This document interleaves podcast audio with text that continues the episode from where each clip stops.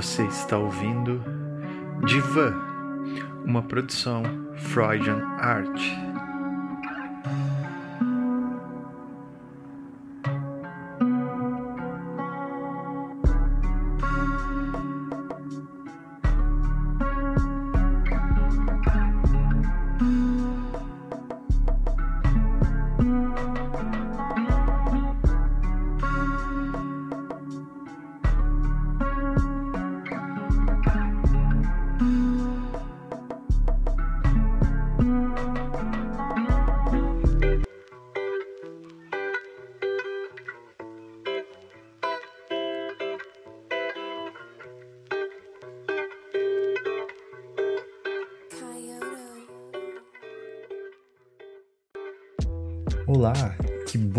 Você está aqui para mais um episódio do Divan Podcast. Eu sou o Egon e esse podcast é produzido e idealizado pela Freudian, a minha produtora de conteúdos. Eu preciso, no primeiro momento, agradecer pela recepção ao primeiro episódio do Divan. Muito obrigado. Recebi através dos perfis da Freudian e do Divan no Instagram vários recados, menções e reposts com muito carinho. Isso é importante demais para seguir o trabalho e seguir trazendo conteúdos relevantes. Cada compartilhamento e recado é importante e relevante para a construção do divã. Meu salve especial também ao Felipe Abal, ao Gabriel Divan e ao Cristiano Barba, que são minhas referências na Podosfera, pelo salve lá no Twitter em relação ao lançamento do episódio 01. O Abal e o Divan, através do podcast deles, Vira Casacas, Assinem Vira Casacas, é um podcast incrível. Me apresentaram esse cara também incrível, que é o Caio Maximino, que é o nosso convidado de hoje. Vamos falar de antipsiquiatria com ele, em um bate-papo muito interessante sobre o assunto. O Caio é incrível. Então, a gente vai começar o programa de hoje. Você está ouvindo Diva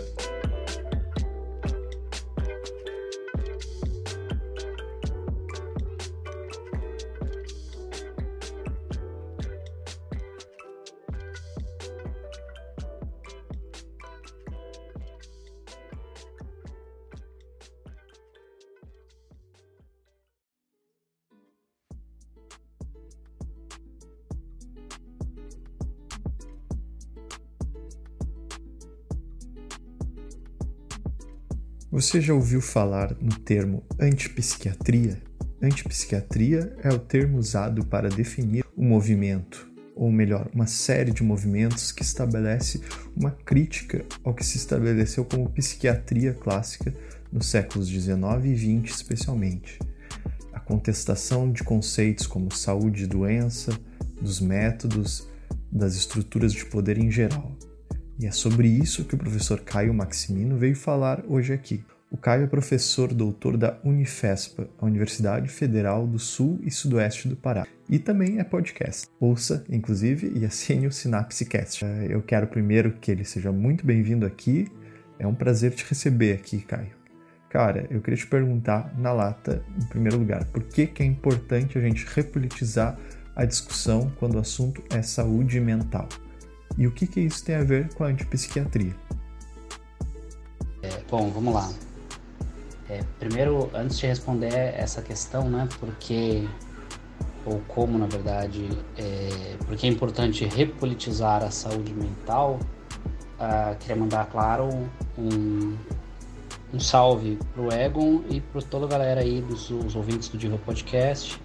É super importante e super interessante que a gente prolifere, né, esses podcasts e essas discussões, sair um pouco do âmbito dos grandes programas, dos grandes podcasts, que são, claro, super importantes, têm sua importância, mas é, importante que a gente faça nosso, nosso próprio discurso, né, nossa própria, nosso próprio debate. E é super importante que esse debate seja feito, inclusive, por estudantes da área, do campo das psis, né? Psicologia e, e outras discussões é, em torno dela, né? Então, parabéns aí pelo projeto, parabéns pelo podcast.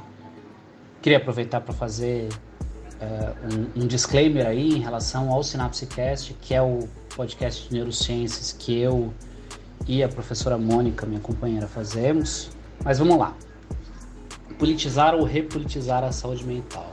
Acho que eu, eu gosto da ideia do repolitizar, porque a saúde mental, estritamente falando, assim como todo campo humano que envolve interação entre mais de uma pessoa sempre foi o campo político. Político num sentido amplo, tá? No sentido de das formas como as pessoas produzem as, as, as suas relações, da forma como as pessoas entendem é, as suas relações no nível micro e no nível macro, tá? Não necessariamente político no sentido das negociações disso que a gente chama de macropolítica. Então, a gente pode pensar a politização ou a repolitização da saúde mental dentro dessa chave da relação entre o micropolítico e o macropolítico. O que é o micropolítico? O micropolítico é todo aquele, aquele tipo de relação e de, agenciamento que atravessa o sujeito, os indivíduos, as suas formas de vida e principalmente essas formas de vida coletivas que estão à nossa volta, né? o extra-pessoal. Tá? O macropolítico, por outro lado, tem a ver com a relação das estruturas, por exemplo, da economia, da organização social, das relações, num campo um pouco mais amplo. Quando a gente pensa um pouco na história da saúde mental, a gente percebe que ela sempre foi micropolítica. Não significa que ela necessariamente se percebeu como micropolítica e não significa necessariamente que ela se percebe na interação macropolítica, ainda que no Brasil, a partir da década de 70, muito fortemente, as relações macropolíticas aparecem de maneira bastante forte na formação de movimentos na direção de uma politização da saúde mental. A gente já vai chegar nisso, tá? Mas é, o que, que eu quero dizer com a ideia de que a saúde mental ela é micropolítica por definição? O que eu quero dizer com isso é uma coisa bem simples, na verdade. Os transtornos mentais, como com certeza a maior parte das pessoas que ouvem esse podcast já ouviu falar, eles são multideterminados. O que quer dizer isso? Quer dizer que, diferente da maior parte das outras coisas que a gente chama de doença, e também é possível a gente questionar essa categoria da doença, não só no âmbito da saúde mental, mas no âmbito da saúde como um todo, diferente desses outros processos, existem muitas e muitas causas. E na verdade a gente tem um conjunto de fatores em interação muito complexo que está relacionado com isso que a gente chama de, de transtornos mentais. Toma como exemplo uma doença simples, uma doença simples no sentido puramente biológico, mas não simples no sentido micropolítico, não simples no sentido da forma como a gente lida com ela do ponto de vista social. Covid-19.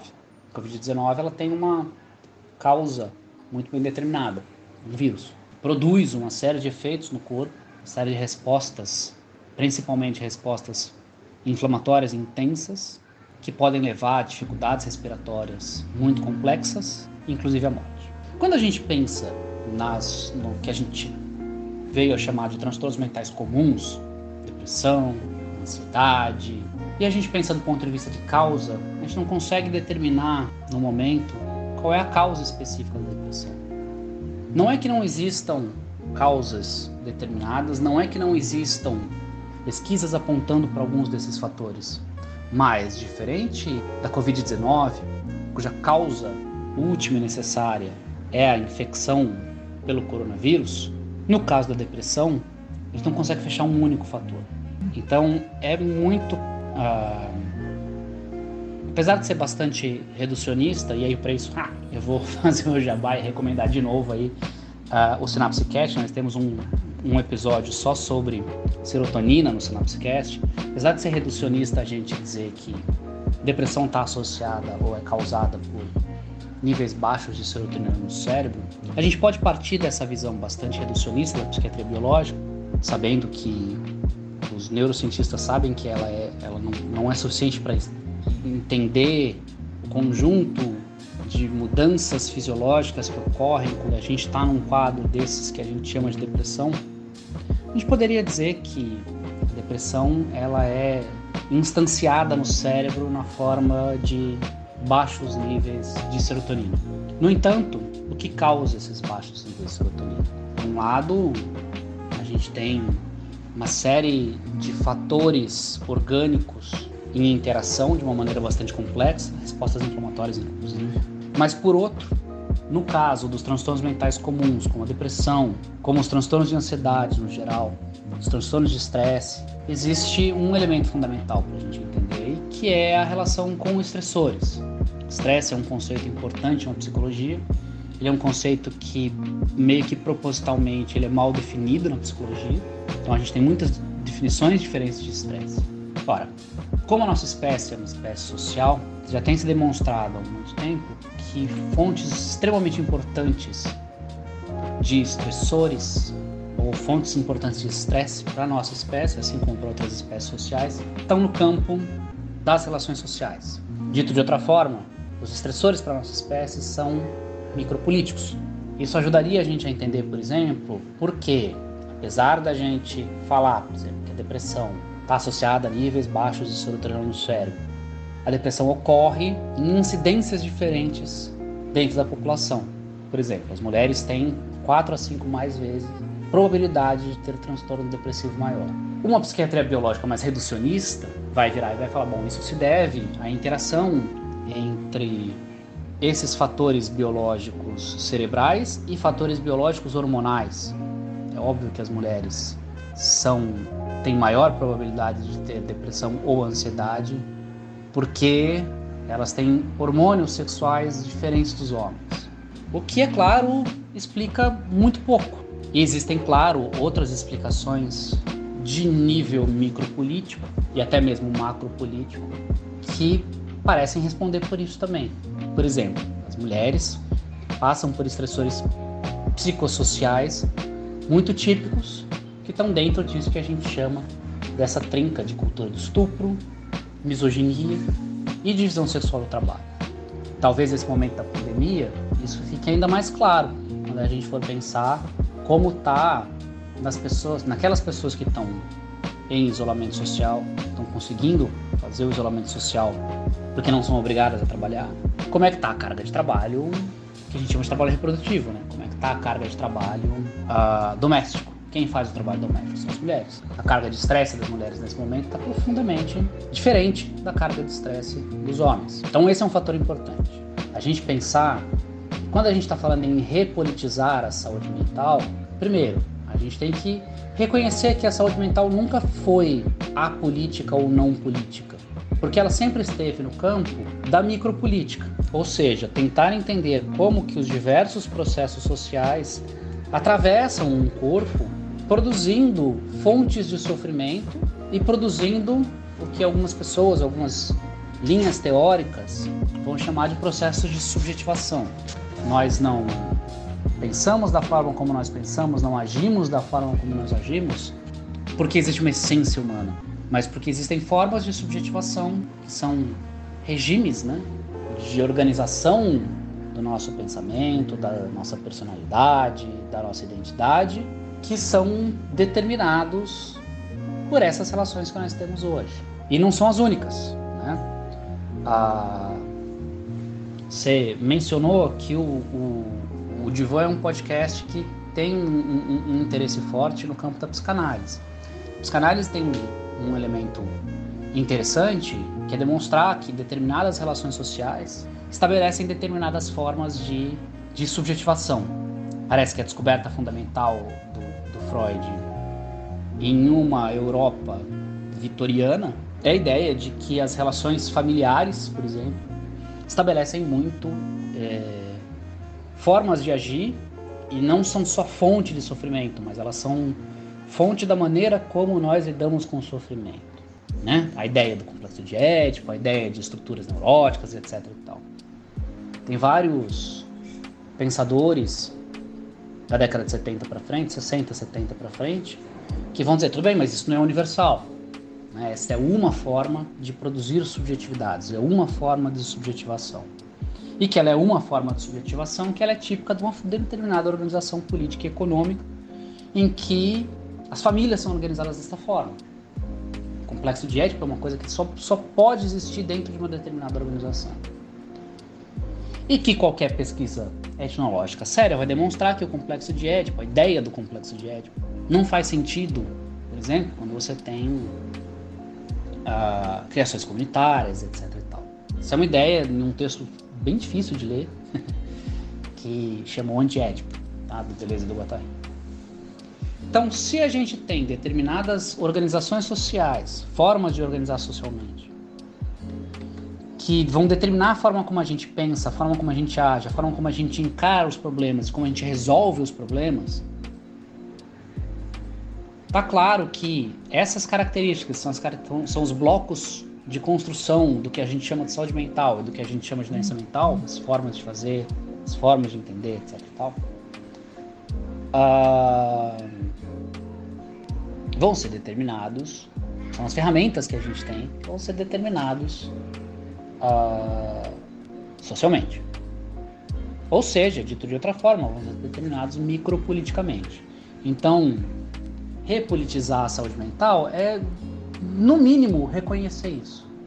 Reconhecer que, embora exista, obviamente, uma base material cerebral, uma instanciação na qual esses fenômenos acontecem, o cérebro é parte do corpo e o corpo é onde os, os transtornos se expressam, acontecem, se constroem.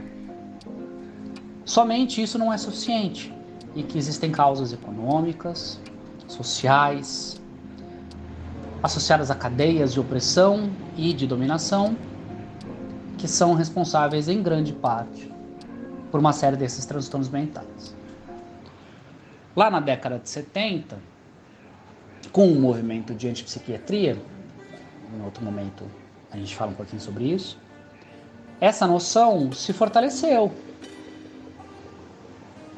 pelo encontro com, por um lado, demandas vindas de pacientes e, por outro, ideias vindas de teóricos. Né? No Brasil, a gente seguiu uma vertente da antipsiquiatria que foi construída principalmente pelos italianos, pelo Franco Basaglia. O Franco Basaglia era um cara que tinha uma matriz de pensamento uh, muito alinhada com o comunismo italiano da década de 70. Então ele é um cara que pensava muito a macropolítica. Quando as ideias do Basaglia vêm bater no Brasil, esse movimento de perceber o quão política é a relação da saúde mental se fortalece, mas se fortalece muito por essa vertente uh, da, da macropolítica. É, ou seja, da ideia de que para a gente pensar saúde mental e para a gente promover saúde mental, ao invés da gente promover sofrimento, a gente precisa mudar algumas instituições. Tá? Então, no caso específico, a ideia das instituições que deveriam ser mudadas era quais são as instituições que são produzidas pelo Estado e que vão uh, ser utilizadas para a promoção de saúde mental. Dito de outra forma, acabar com os manicômios. Então, no Brasil, isso surgiu muito fortemente com a percepção política de que era preciso produzir uma luta antimanicomial. E que essa luta antimanicomial, como isso tinha uma influência muito forte do Basali da, das ideias macropolíticas, ela passava essencialmente por uma uh, dominação de determinados elementos do Estado e por políticas institucionais. Então, até poucos anos atrás, a política de, de saúde mental no Brasil, ela era majoritariamente uma macropolítica antimanicomial. Bom, tinham várias pessoas que estavam dentro, que faziam a, a, a, uma, uma relação, uma discussão, um debate dentro do campo da saúde mental e dentro desse campo da macropolítica, a ideia de que você precisava de elementos institucionais para você garantir isso, que já apontavam que isso não é suficiente se você não tem uma discussão ou uma relação do macro, uma percepção da relação do macropolítico com o micropolítico. Uma forma que as pessoas usam para isso é que não adianta você desaparecer com os manicômios como instituição se os manicômios ainda estão na cabeça das pessoas. O resultado desse tipo de política, uma política que se foca profundamente no macro político, nas relações institucionais, em criar lei disso, lei daquilo, sem que você passe por uma reflexão e um processo de construção micropolítica, é que quando você dificulta e elimina uh, esse aparato institucional, que é o que aconteceu, por exemplo, a partir do governo Temer e a partir muito fortemente do governo Bolsonaro, você trava essa política. E você trava a, micro, a macropolítica, sem fazer referência a esses elementos da micropolítica, e você não tem muito mais para onde ir, para onde correr. Tá? Uh, porque as pessoas ainda têm manicômios nas cabeças delas. Os trabalhadores da saúde ainda têm manicômios nas cabeças delas. Dito de outra forma, os trabalhadores da saúde ainda são incapazes de perceber como as relações micropolíticas se relacionam com esse campo, esse ambiente da saúde mental.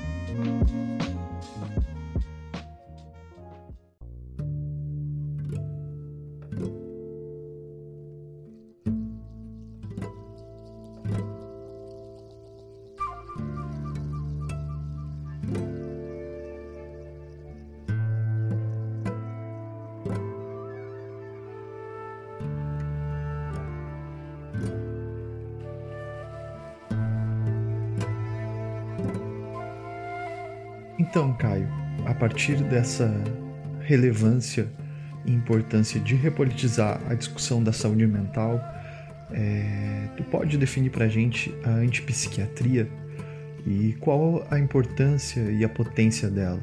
Tu pode falar um pouquinho para a gente sobre isso? Bom, a antipsiquiatria é um movimento político que acontece dentro do campo da saúde mental que vai surgir, se fortalecer na década de 70 principalmente, a partir da confluência, num primeiro momento na Europa, de duas coisas fundamentais.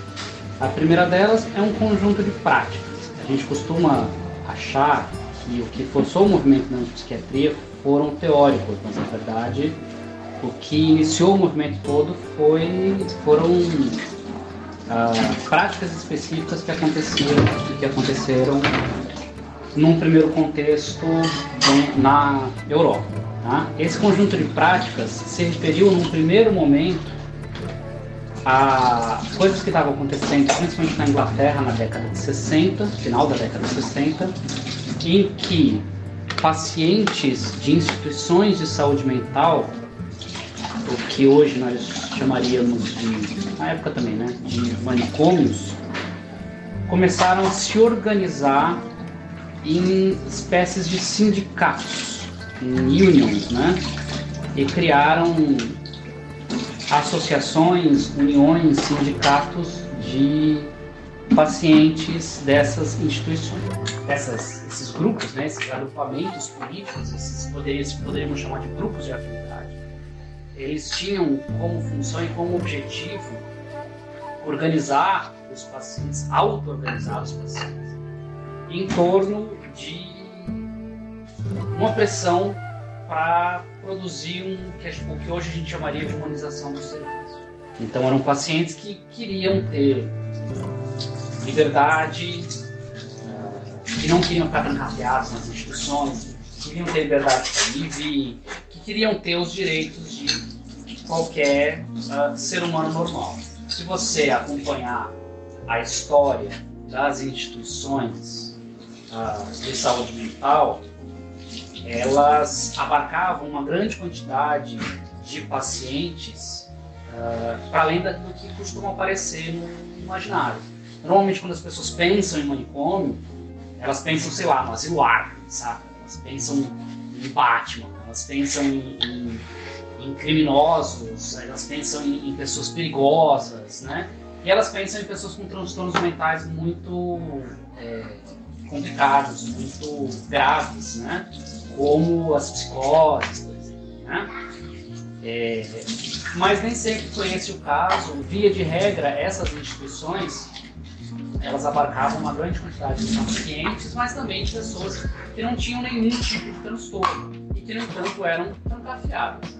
Então, esses grupos de pacientes, esses, esses sindicatos, esses grupos de afinidade de pacientes surgiram principalmente na Inglaterra no final da década de 60 para pressionar a, o poder médico a, a delegar poder para os pacientes para que eles pudessem a, ter mais controle sobre as suas vidas e sobre os, o seu destino. Né?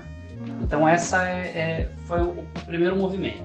O segundo movimento é uma convergência que ela é fortalecida muito pelo maio de 68, francês principalmente, mas não só, de intelectuais, de teóricos, entre eles um teórico bastante importante que era o Michel Foucault, em torno da ideia de que a psiquiatria ela concentrava relações de poder, né?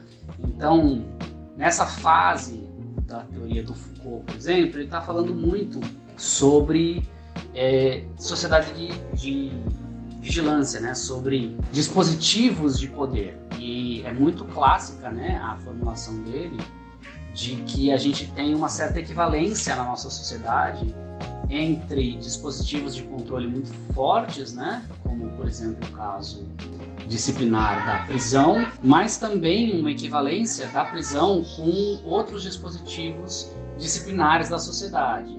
A prisão, a escola, o hospital e, principalmente, o que nos interessa, o manicômio. Né? A ideia do Foucault, isso deriva da tese de doutorado dele, é que se a gente acompanha a história da loucura, a história da, da loucura, da psicopatologia no Ocidente, o que ele chama de Ocidente, claro, é na Europa, né? Tem a ver com o refinamento de técnicas de controle, tá? Técnicas disciplinares para que a gente possa definir o que é normal, o que é patológico, etc. E, tal, e formar um, um caminho. Então essas duas correntes, uma corrente de movimentos e uma corrente de intelectuais, vão convergir no meio para o final da década de 70 em um grande movimento que vai ser chamado de antipsiquiatria. Tá? Qual é a ideia fundamental da antipsiquiatria? A ideia fundamental da antipsiquiatria é que, independente de como nós entendemos os transtornos mentais, é importante a gente depois voltar a essa questão do entendimento que são e do que causa os transtornos mentais, a, a instituição da saúde mental, como está colocada ou como estava colocada, ela é por si só danosa porque ela é uma instituição disciplinar. O objetivo não é promover saúde num sentido amplo, mas controlar comportamentos que seriam considerados desviantes, tá? Ou pelo menos controlar comportamentos que podem ser entendidos, isso é uma das vertentes da psiquiatria, como um resultado das relações sociais, tá? Então, é, esse movimento ele, ele, se fortalece bastante nos Estados Unidos, tá? através da leitura de um teórico chamado Zaz. Tá? O, esse teórico escreveu um livro criticando amplamente o conceito de loucura. Tá? Uh, e isso ganhou muita força nos Estados Unidos porque uh, na época ainda não existia uma versão nova do DSM, né, do Manual Diagnóstico e Estatístico de doenças mentais, que é o principal, a principal ferramenta uh, técnica né, da psiquiatria hoje mundial, mas à época da psiquiatria americana. Uh, e o DSM-2, a segunda edição do DSM, ela tinha problemas sérios do ponto de vista é, do que a gente chama de validade diagnóstica. Quer dizer, existiam muitos diagnósticos ali que tinham sido alcançados e chegados por consenso e não pela observação do que acontecia na realidade. Então, era uma ferramenta que era utilizada para produzir diagnóstico, mas que uh, ela tinha pouca, pouca validade, pouca confiabilidade na produção do diagnóstico. Então, quando essas críticas chegam nos Estados Unidos dentro desse contexto de uma ferramenta diagnóstica profundamente ah, ruim, né? É, o que vai acontecer é que elas vão encontrar uma ressonância muito forte com movimentos não só de pacientes, mas também com movimentos de médicos, psicólogos, etc. e tal, que estavam bastante descontentes com a situação das coisas nos Estados Unidos. E aí, esse movimento de antipsiquiatria vai se fortalecer bastante ali. O movimento de antipsiquiatria, nesse momento, e até hoje, na verdade, ele não é necessariamente entendido como um movimento antipsiquiatra. Que, que eu quero dizer com isso? Ele não é um movimento que é entendido como precisamos eliminar a, a figura do médico, precisamos eliminar a figura da medicação, precisamos eliminar a, todo e qualquer tipo de tratamento de saúde mental. Mas simplesmente a ideia de que a psiquiatria, como é estruturada, e por que escolher o psiquiatra, justamente porque isso tem a ver com o poder médico, ela é uma forma de estabelecer poder sobre as pessoas e, uh, e sobre as outras categorias, inclusive, uh, da profissão médica. Então a ideia da antipsiquiatria é eliminar ou pensar maneiras de entender esse fenômeno que a gente chama da doença mental de uma maneira que seja radicalmente diferente daquela ideia clássica que permanece e se fortalece, na verdade, até hoje, da psiquiatria de que, primeiro, as doenças mentais são doenças cerebrais. Segundo, que as doenças mentais são doenças individuais. Terceiro, como elas são, acontecem no cérebro de uma pessoa e como elas se expressam individualmente, a única forma de produzir um tratamento e uma prevenção é jogar esse movimento sobre o sujeito. E, finalmente, tudo isso combinado com uma racionalidade neoliberal que as soluções individuais elas vão impingir como formas de controlar ou de fazer com que o sujeito se responsabilize unicamente sozinho por seu próprio tratamento ou melhora. Tá? Então não se trata de forma alguma de dizer que a antipsiquiatria apesar das interpretações mais, mais rasas né, da antipsiquiatria, que a antipsiquiatria é anti-saúde mental, ou a antipsiquiatria não reconhece a figura do sofrimento. Reconhece a figura do sofrimento, é óbvio que as pessoas sofrem, mas é que é preciso problematizar, primeiro, como entendemos esse sofrimento, e como consequência disso, problematizar como nós tratamos esse sofrimento. Tá? Se a gente quer uh, diminuir o sofrimento das pessoas, certamente não vai ser através de instituições uh, disciplinares ou através de exercer mais opressão sobre as pessoas que esse sofrimento vai ser diminuído.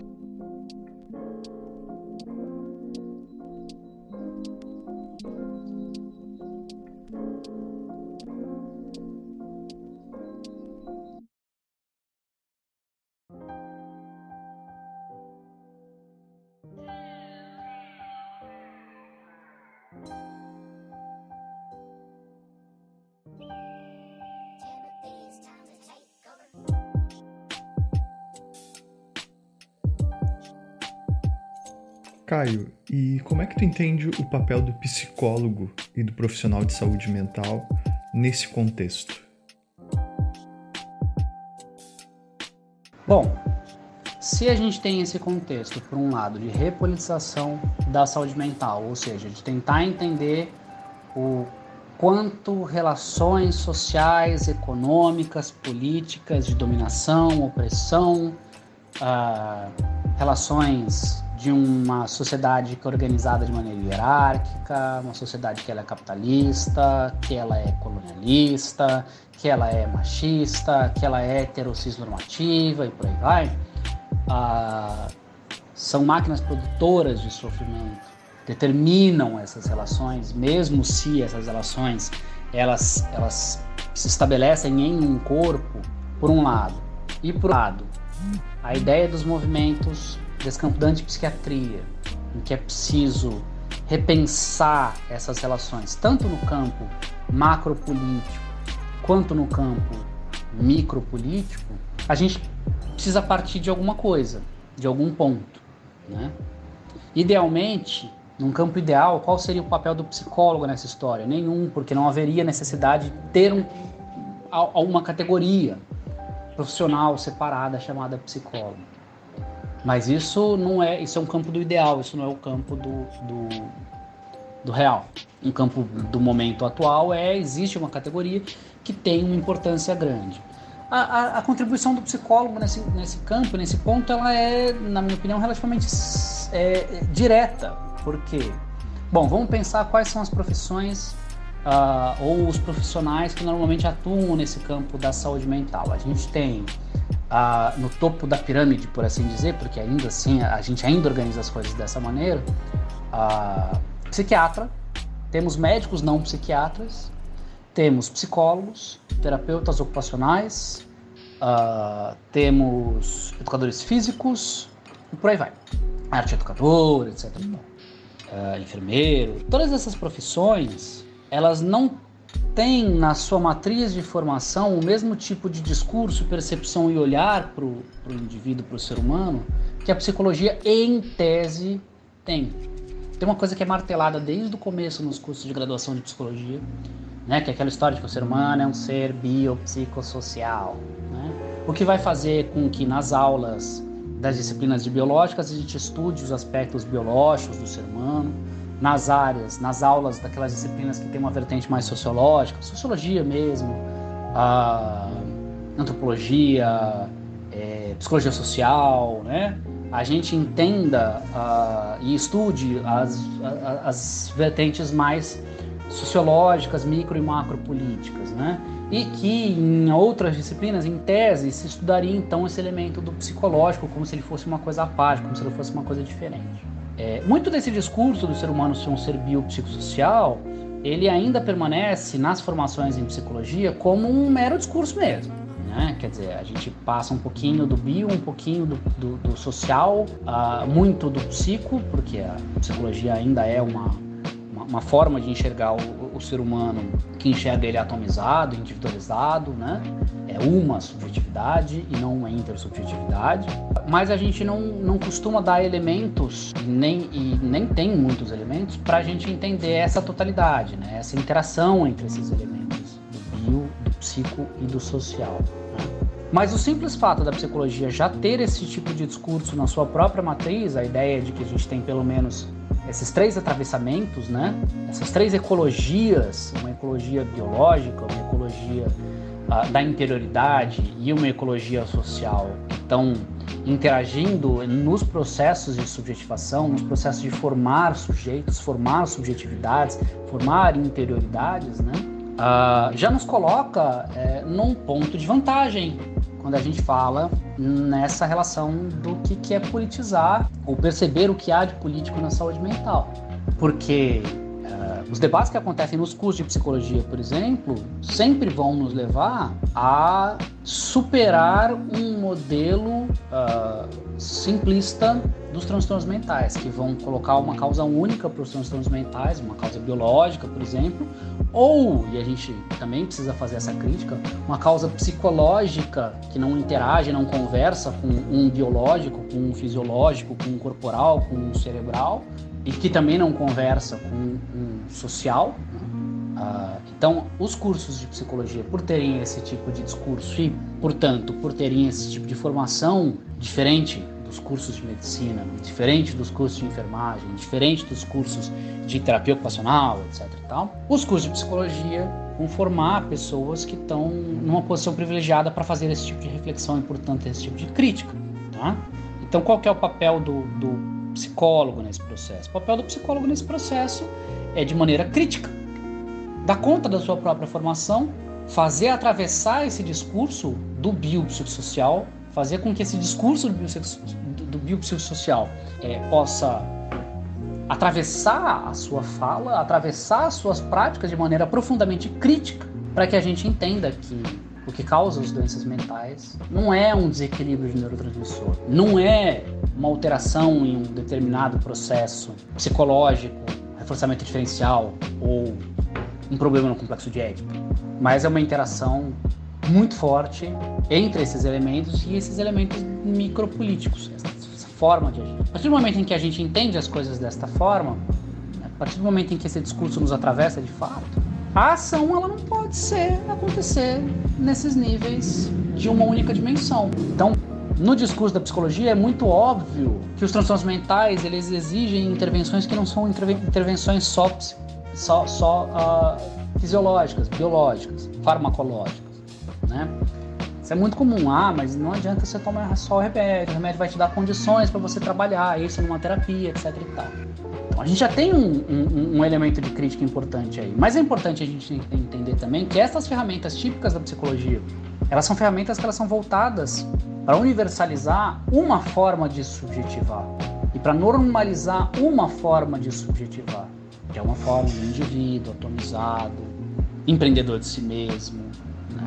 e que a gente precisa fazer com que isso converse e interaja com esses elementos da micropolítica e os elementos da macropolítica. Então, o papel do psicólogo é esse. O papel do psicólogo é basicamente fazer com que o discurso do bio, biopsicossocial ele, ele atravesse de fato as práticas, ele não seja um discurso meramente da boca para fora ou da ementa para fora, né?